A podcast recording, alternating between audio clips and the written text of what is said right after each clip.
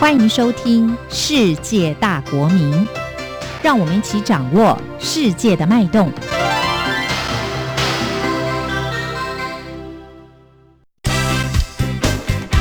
知无不言。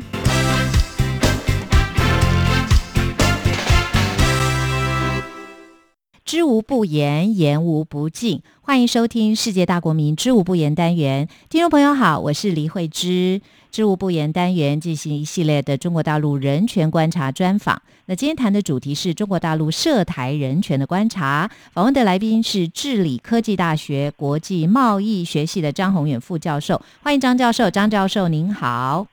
主持人好，各位听众大家好。在您的研究报告里面看到，您主要观察历年来中国大陆涉台人权的部分。您去年的观察研究报告的重点有哪些？是不是可以给大家做一个概要的分享呢？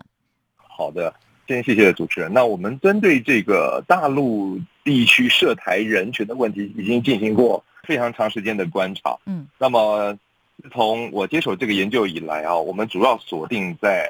三个比较重要的领域。第一个就是台湾民众在中国大陆的人身安全的部分。嗯，好，那在人身安全的部分，我想各位听众大概也都能了解。那台湾的民众到大陆去，不管是经商或旅游、生活或学习，嗯，他往往会有一些跟在地社会和在地民众交流的机会。嗯，那一旦遇到了一些法律上的纠纷或者是安全上的冲突的时候，那台湾民众这样的人身安全是不是能够得到充分的保障？嗯。那接下来，我想我们关注的是第二个重点，就是司法上的公平性。嗯，那两岸之间的法律体制不尽然相同，那大陆的法治状况相对而言又有许多地方需要进一步的改进。那么在这样差异存在的情况之下，那台湾民众在中国大陆所遇到的一些司法问题或司法事件的时候，我们是不是能够被公平对待？啊，能不能够维持到我们所需要的基本的程序正义？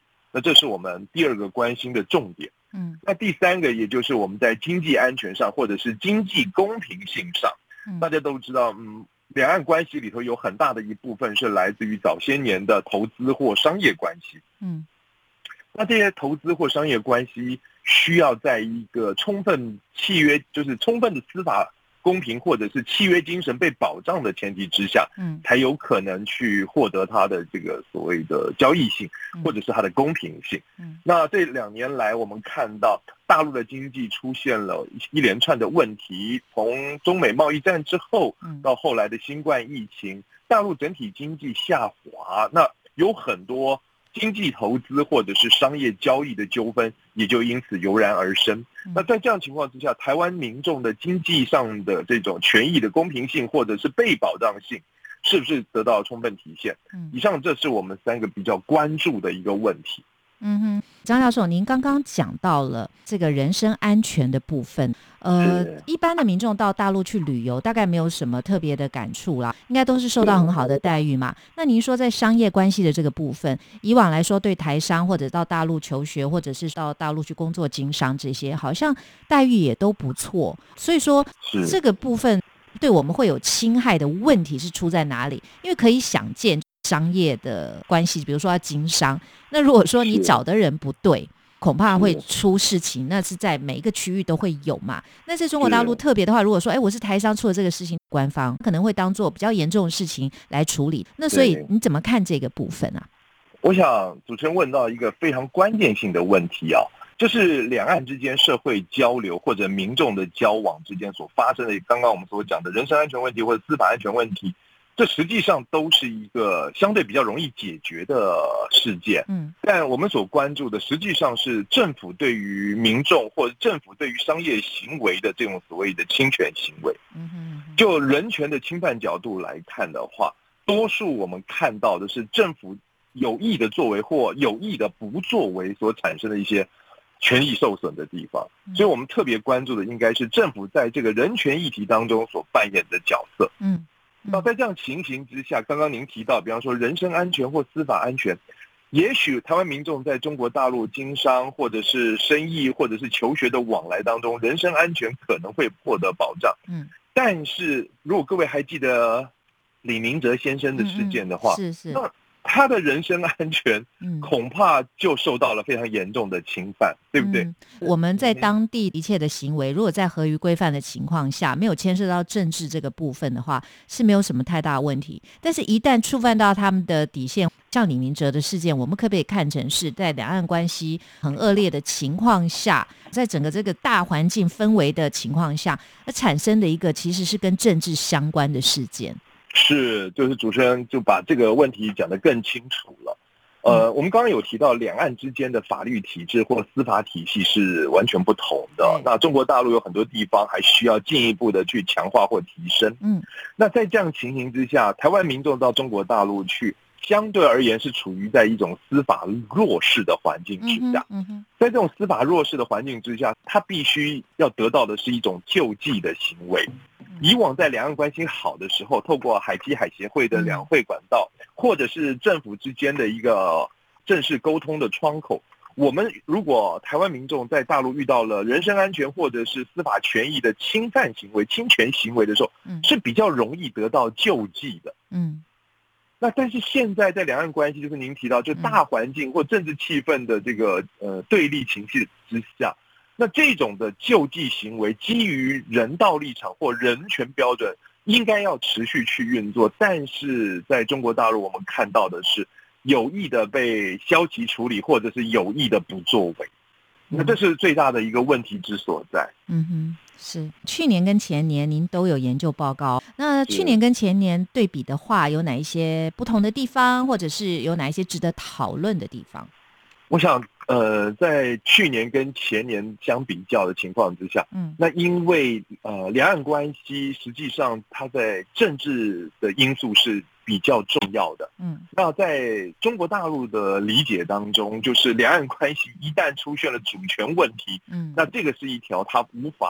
这个怎么讲接受的这个红线，这样，或者是他不能够。呃，同意的红线。可是对于台湾民众而言，政治权益或者是台湾主权问题是一个实际存在的所谓的，不仅是现象，就是我们的权益。嗯，所以这个地方我们是不容，我们也不允许退让。这是第一个。那第二个就是现在国际气氛和国际大环境当中。很多以美国为主的国家跟中国大陆之间出现了在经济利益上或者是在政治权益上的脱钩或者是对抗。嗯哼，那这也搅动了两岸之间原本希望透过社会经济然后拉动政治稳定的一个所谓的战略设想。嗯，所以从二零二零年到二零二一年，我们来做一个对照来看的话，我们发现由于。呃，美中关系的持续对抗，那两岸关系也没有获得改善，也因此原本利用想要透过社会接触、经济交流所达成的这个所谓的政治和解的现象，已经就是全然不存，而且这个情况是持续恶化。嗯，一旦持续恶化，所面临的结果，我们会看到刚刚所讲的，原本在关系正常化的情形之下，所容易或者比较容易执行的救济行为，啊，救济行为。它就越来越不容易发生。在二零一九年的时候，我们可以看到是两岸经济之间的问题；在二零二零年的时候，我们看到的是新冠疫情所造成的台胞在中国大陆，或者是大陆民众在台湾，因为某一些大陆单方面的规定而导致于民众无法往返，或者是在医疗行为上无法那个得到充分的资源。嗯，那在二零二一年的时候，我们看到这种情况还是在持续，因为。新冠疫情还是仍然在持续，那这个新冠疫情持续进行之下，那么两岸之间的社会交流已然陷入停顿的情形。那我们在二零二一年又看到中国大陆在经济作为上，那采取了更加单边的操作方式，比方说单方面的限制台湾的农产品输入，这种措手不及，导致于台湾农业生产或农业销售的这种议题，或者农业销售或农业生产。突然面临到这样的一个不确定变数，而使得农民血本无归的这样情况，我们就看到了。那不仅是出现在凤梨或释迦，那近期的石斑鱼也都是在类似的问题之下。而原本可以透过交流管道或者沟通管道协议的事情，那在这样的农产品贸易上都没有办法发挥原来的作用。那我觉得这个是在二零二一年我们看到一个非常明显的，也就是从。原来的社会交流，那最进一步的在经济上的互动也受到了非常严重的影响。那我想，最值得跟各位听众报告的，也就是在二零二一年，各位如果印象所及，也就是远东集团受到中国大陆单方面的这种这种所谓的应该讲经济惩罚吧。那在在二零二一年的十一月的时候，那远东集团被中国大陆苛征高达四点七四亿的这种呃人民币的这种罚款。嗯，原因当然是可能是劳动生产问题或环境问题，但是。啊，在媒体解读过程当中，我们可以充分揭示，也可以看到，大陆实际上是针对政治议题警告台湾厂商，嗯，啊，避免作为政治金主或政治现金，有点类似运用长臂管辖权的方式来恐吓台湾在大陆的这种投资厂商。嗯，那这些东西都是严重违反了我们刚刚所讲的三个观察的重点。这不仅是在司法上的公平性受到了影响，也在经济投资的安全性上受到了侵犯。所以，二零二一年我们从这个地方可以看得出来，那么两岸关系，特别在民众权益的保护上，没有太多的进展。嗯哼。好，听众朋友，我们谈到这里呢，稍微休息片刻，待会再继续的连线治理科技大学国际贸易系的张宏远教授，继续就中国大陆涉台人权的相关话题做深入的探讨分析。音乐过后马上回来。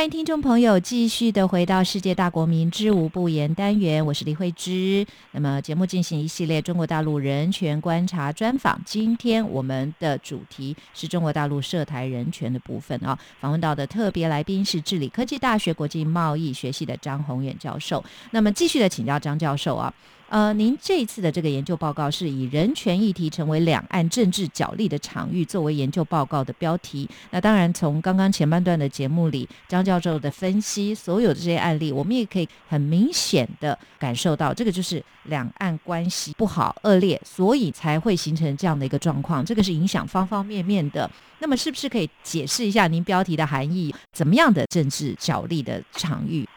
是。主持人，其实我们刚刚在前一阶段我们所讨论的内容当中，我们看到有一个很大的国际政治背景啊，嗯嗯，也就是在中国大陆改变了它的政治权力继承以及对外关系之后，那全世界国家对于。大陆的崛起或中国的崛起，采取了另外一种对待的态度。嗯哼，那台湾自然也不例外。在两岸关系陷入低档的过程当中，台湾跟美国之间的外交关系反而在增温。嗯，那在这个增温的过程当中，美方一方面提供了经济上的帮助，另外一方面也重整了我们国防和军备啊。嗯，那这一连串的做法，对于台湾自身而言，其实是一个经济和安全。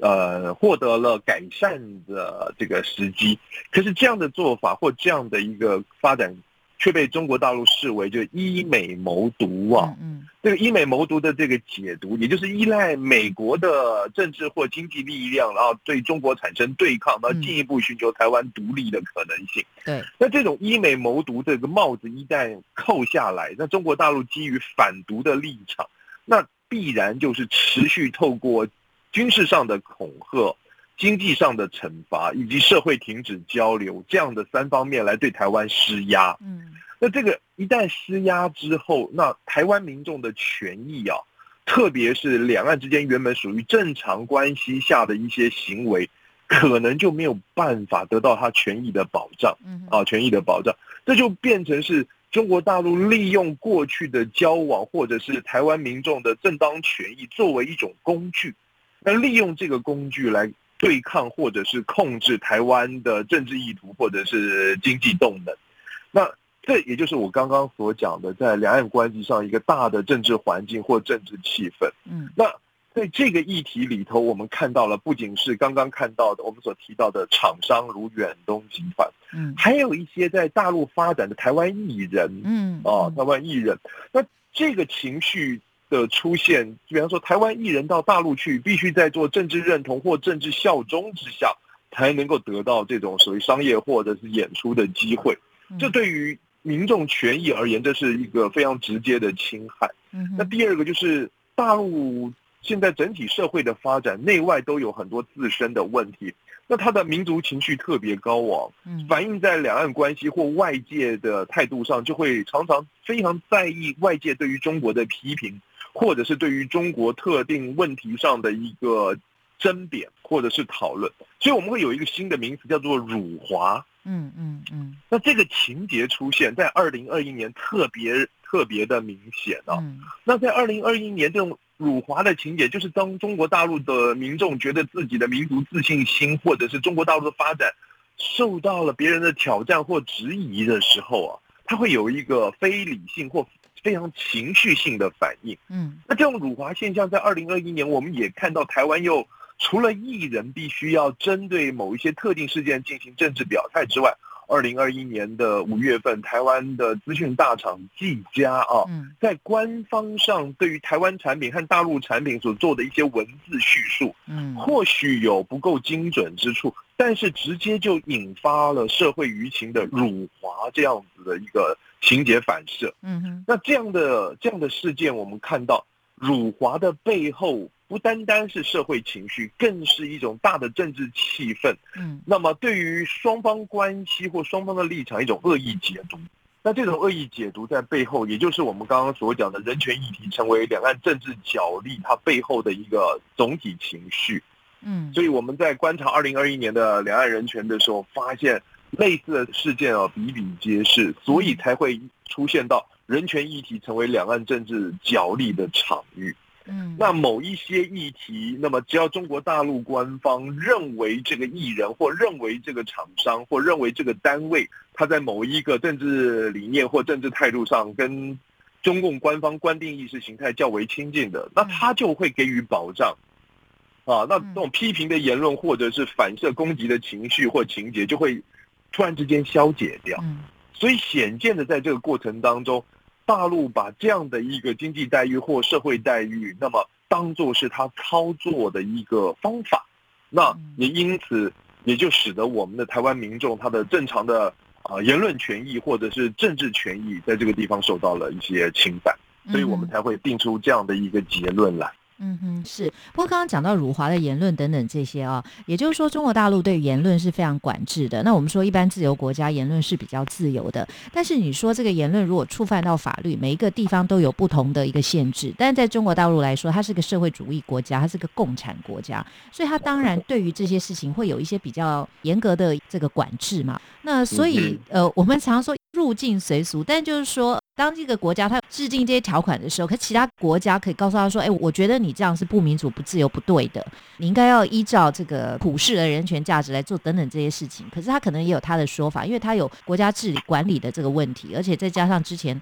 他认为是很多颠覆的一些行为发生在他的领土啦，或者是在他的管辖区里面，所以他会有这样的一个做法。就说，其实我们看，即使是自由民主国家哦，标榜自由民主国家，可是它也是一样有一些。我们看美国也是一样嘛，哦，它也有，比如说是挺川普的，或者说挺拜登的，就是民主党啦、共和党不同的一个想法。当然可以有这样的一个自由，但是你说它有没有某些部分，就是你因为是这样，所以我就不会给你这些资源？就是说他们的资源可能也是不一样的。所以张教授，你对此有些什么样的观察？就是说，当我们在观察他们这个部分的时候，是不是也考量到 他的体制就是如此？但怎么样在体制里面做到一个大家都满意？那是不是也是需要一些智慧的？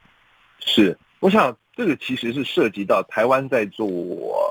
大陆人权观察的一个基本出发点。嗯哼，就是我们在做这个人权观察的背后。呃，不是恶意的批判，或者是或者是恶意的贬低中国大陆的目前所面临到的所谓的国家发展阶段，或者是人权处境。对，我们是希望它持续的进步。嗯哼，所以我们提出的，如果我们要用一个普世的价值去这个硬套在中国大陆发展的特殊性上，我想大陆的。可能执政者之外，民众也有些情绪，可能对这个接受的态度也不会如此坦然了。嗯哼但是我们从另外一个角度来看，如果全世界多数民主自由的国家的国民，他都能够享有这样的人身权益或者是经济公平性的保障时，那这种情境或这样的条件，能不能够也在中国大陆的境内能得到实践或保障呢？嗯，那如果中国大陆的民众从这样的角度去理解，实际上透过中共，也就是中国政府的这种监督和批评，能够让他正视到对于民众这种人权的保障或者是改进。那我觉得我们就能够达到了原来我们所做的这个研究报告的一个主要的关怀和宗旨。嗯嗯嗯，的确是。所以，像您刚刚所提到的，大陆目前他们所使用的人权观是一种发展的人权观。嗯，也就是说，在中国大陆的人权问题是吃得饱或者是吃不饱，有没有钱生活，有没有钱看病这样的一个人权问题。可是我们在刚刚所提出的观察，我们谈到了就是我们是人身安全。司法公平、经济公平、经济参与的合理性，嗯，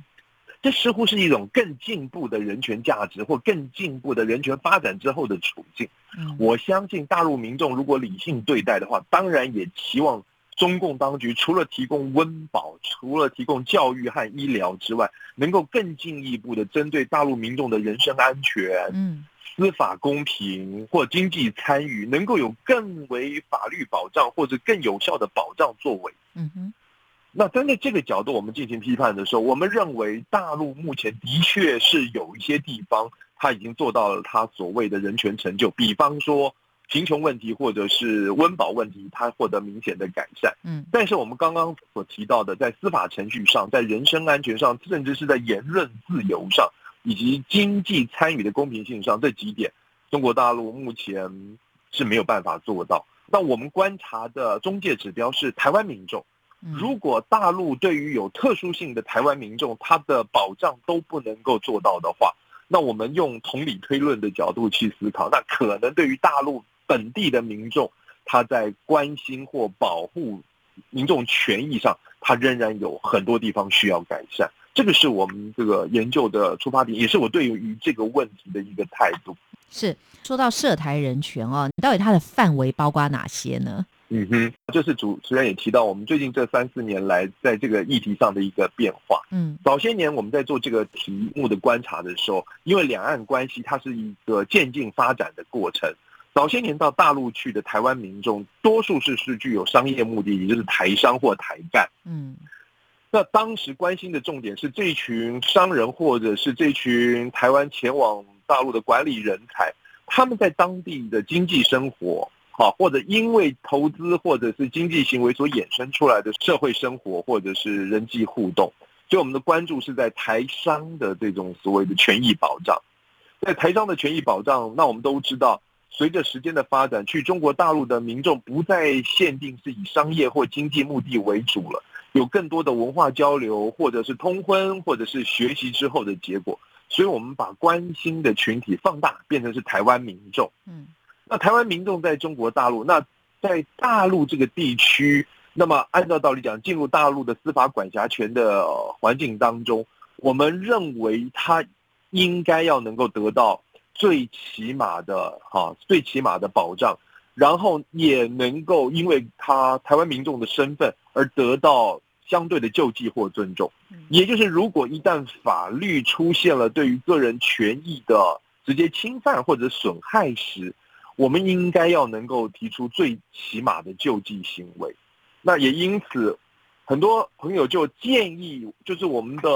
这个研究报告每一次的发表都会有很多舆论的回应。嗯哼，那也因此我们就不以特定的身份或者是团体作为关心的标准，而变成是只要是台湾民众在中国大陆的人权议题，都是我们关心的标准。那就从此我们的呃研究主体就变成是涉台人权，跟台湾人有关的人权问题都是我们。关心的，那当然，这个跟台湾人有关的人权问题，我们有一个地域上的限制和观察，那就是以中国大陆为主。嗯嗯嗯，所以它的题目就变成是转换变迁，成为台商权益的关注，到台湾民众的权益关注，变成是跟台湾人有关的人权议题的关注，从原来的阶层导向或者是团体导向，变成是议题导向。嗯，所以它范围就比较广。对，但是关心的也就比较是实际或务实。嗯，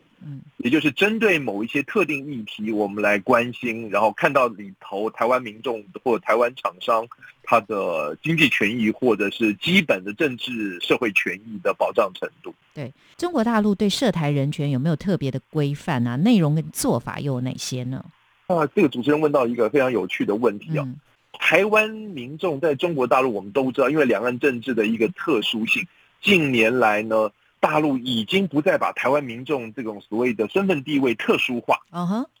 对，那不在特殊化的过程当中，那么对于台湾民众在大陆呢，他的保障方式呢，他另外用国内法的方法来进行保护。嗯，也就是符合大陆的，呃，在大陆的台湾民众。它有一些我们称之为呃权益问题，嗯啊权益问题。那中国大陆的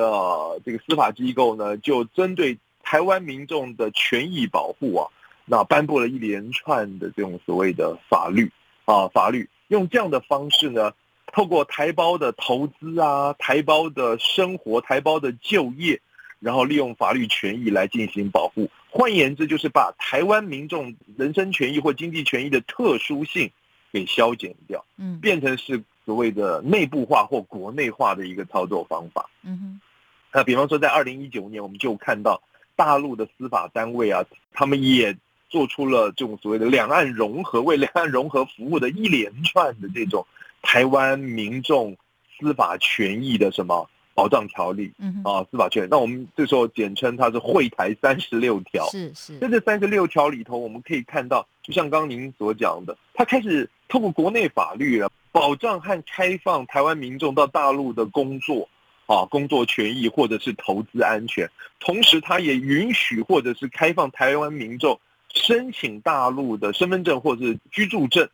嗯，哦，这一连串的变化都是刚刚我们所讲的，把台胞或者台湾民众的权益问题内部化或国内化的一连串做法。嗯，那按照过去的理解啊，国与国之间法律之间的歧义或特殊性，往往我们会有一个司法救济的方式。那在这个司法救济的方式过程当中，我们常看到就是这些法律审判的结果呢，会比较歧视外部啊外国人外部者。那会比较同情或有利于内部人，所以有一些论述认为，一旦将台邦问题、哈台湾民众权益保障的问题内部化或中国化的时候，那这对台湾民众应该会造成一个比较好的保障结果或覆盖效果呀。但实际情况恐怕不是如此，原因在于就是两岸民众之间，那么他的身份归属或政治归属的问题，如果是中华民国国民在中国大陆，那么。如果是用中华人民共和国对于台胞的保护，那在两个国家不同的法律体系之间，它会有一个适用性的问题。那这个是我们想要提醒大家关注或者是特别注意的一个现象。好，有关于中国大陆涉台人权的部分，我们就谈到这里。非常的感谢治理科技大学国际贸易系的张宏远副教授为听众朋友探讨有关中国大陆涉台人权观察去年他的研究成果。在下个星期的节目里呢，我们还会继续的邀请张宏远教授呢谈相关的话题。非常的谢谢您，谢谢主持人，也谢谢各位听众。